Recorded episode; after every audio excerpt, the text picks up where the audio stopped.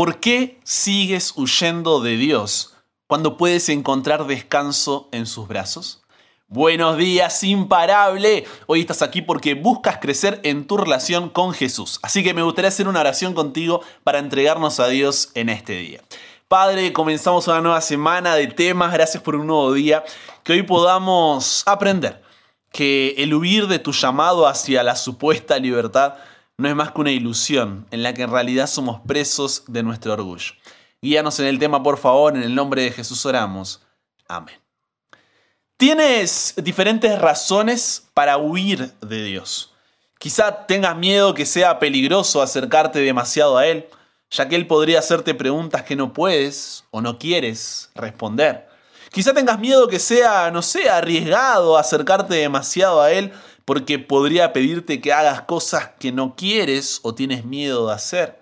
Quizá tengas miedo que sea inseguro, que sea inseguro acercarte demasiado porque deberías renunciar a hábitos, relaciones, sueños, posesiones, placeres o deseos.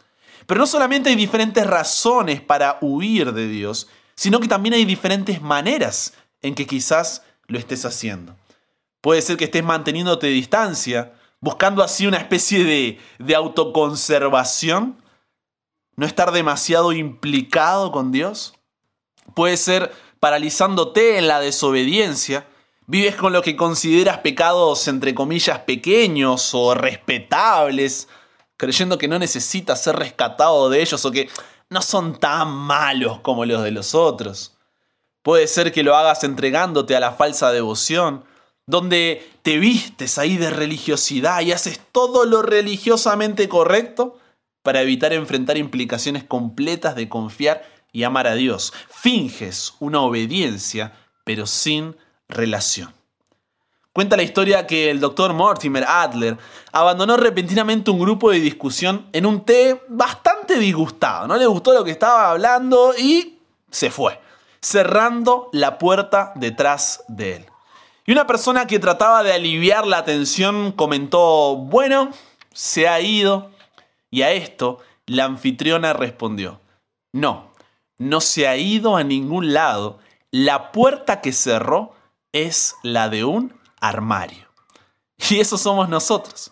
Intentamos salir corriendo de la presencia de Dios pensando que así seremos libres y el resultado es que estamos confinados a nosotros mismos dentro del armario, dándonos cuenta de que en realidad ya lo éramos. Y eso fue lo que sucedió con Jonás. Jonás capítulo 1, versículos 1 al 3, relata que cierto día un hombre llamado Jonás, hijo de Amitai, recibió un mensaje de parte de Dios. Levántate, ve a la gran ciudad de Nínive y diles que ya he visto lo malvados que son. Pero en vez de ir a Nínive, Jonás decidió irse lo más lejos posible a un lugar donde Dios no pudiera encontrarlo. Llegó al puerto de Jope y encontró un barco que estaba a punto de salir hacia Tarsis, el lado contrario. Pagó su pasaje y se embarcó contento de irse lo más lejos posible de Dios. Independientemente de lo que estuviera haciendo Jonás, el llamado de Dios eh, podríamos decir que interrumpió su vida a lo grande. Y si luego lees todo el capítulo 1, verás que Jonás ni siquiera se detiene a razonar con Dios, como por ahí lo hicieron muchos de los otros profetas bíblicos cuando fueron llamados a ser mensajeros de Dios, sino que Jonás directamente tomó la dirección contraria.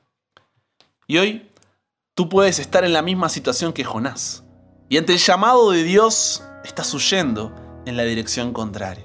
Dios te está llamando a ser una luz en medio de tu universidad pero el miedo al qué dirán por tus creencias impopulares y contraculturales hace que te avergüences de tu fe y hasta llegues a rechazarla.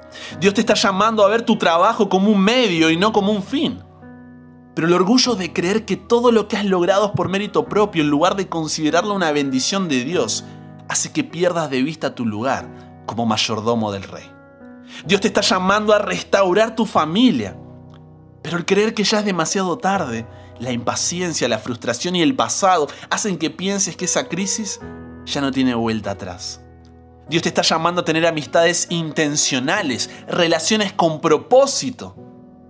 Pero tú eliges tus amigos por proximidad o percepción, sin colocar ningún tipo de filtros y el darles acceso a tu círculo de intimidad hace que su influencia te destruya desde adentro.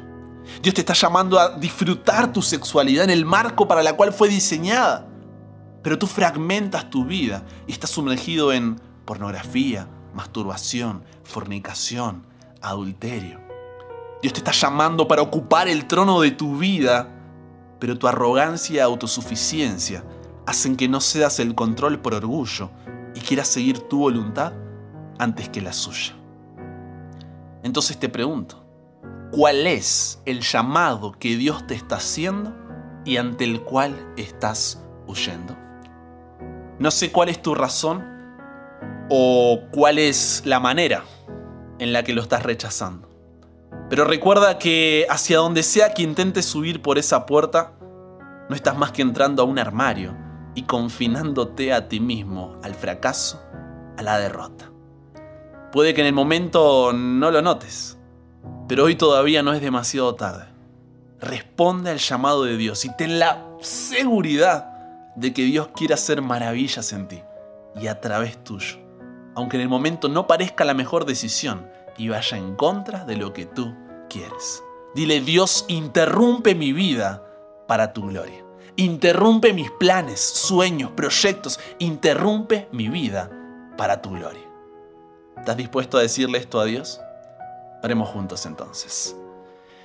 Padre, hace tanto tiempo que venimos huyendo que ya estamos cansados, frustrados, agotados. ¿Qué decirte? No damos más. Queremos dejar de correr y comenzar a descansar en tus brazos sabiendo que tu llamado para nosotros es un llamado eterno.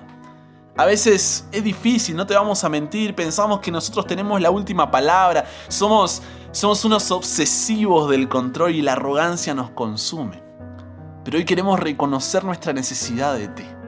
Por eso cámbianos, renuévanos, transfórmanos, somos tuyos. En el nombre de Jesús oramos. Amén.